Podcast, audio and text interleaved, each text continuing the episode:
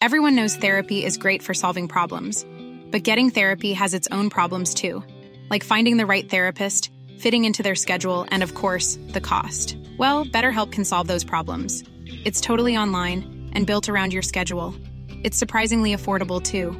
Connect with a credentialed therapist by phone, video, or online chat, all from the comfort of your home. Visit betterhelp.com to learn more and save 10% on your first month. That's BetterHelp H E L P. Heraldo Podcast, un lugar para tus oídos. Noticias del Heraldo de México. comicios federales, el presidente López Obrador compartió algunos consejos para la persona que lo relevará en Palacio Nacional a partir del 1 de diciembre del próximo año. En la conferencia mañanera, el titular del Ejecutivo Federal habló sobre diferentes ideas que pueden juntarse en una sola frase. Continuidad con cambio, aseguró.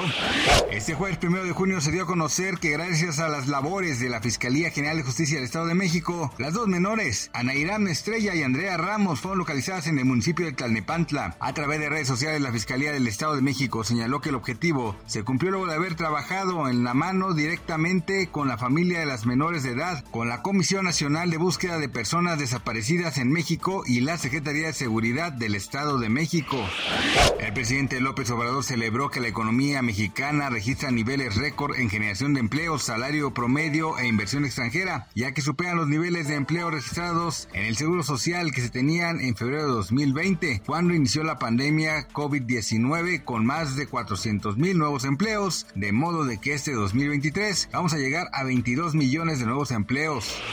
Toda una familia fue sentenciada a cadena perpetua luego de que los funcionarios de Corea del Norte les encontraron una Biblia en su domicilio, incluso el integrante más pequeño que solo tiene dos años deberá de pasar el resto de su vida en un campo de prisioneros, pues el delito que cometieron sus padres es parejo para todos los miembros del núcleo. Cabe destacar que esto surgió a raíz de que el régimen totalitario de dicho territorio está llevando a cabo ejecuciones y torturas a los fieles religiosos que se aferren a mantener en sus casas este libro prohibido u otros objetos que aludan al cristianismo.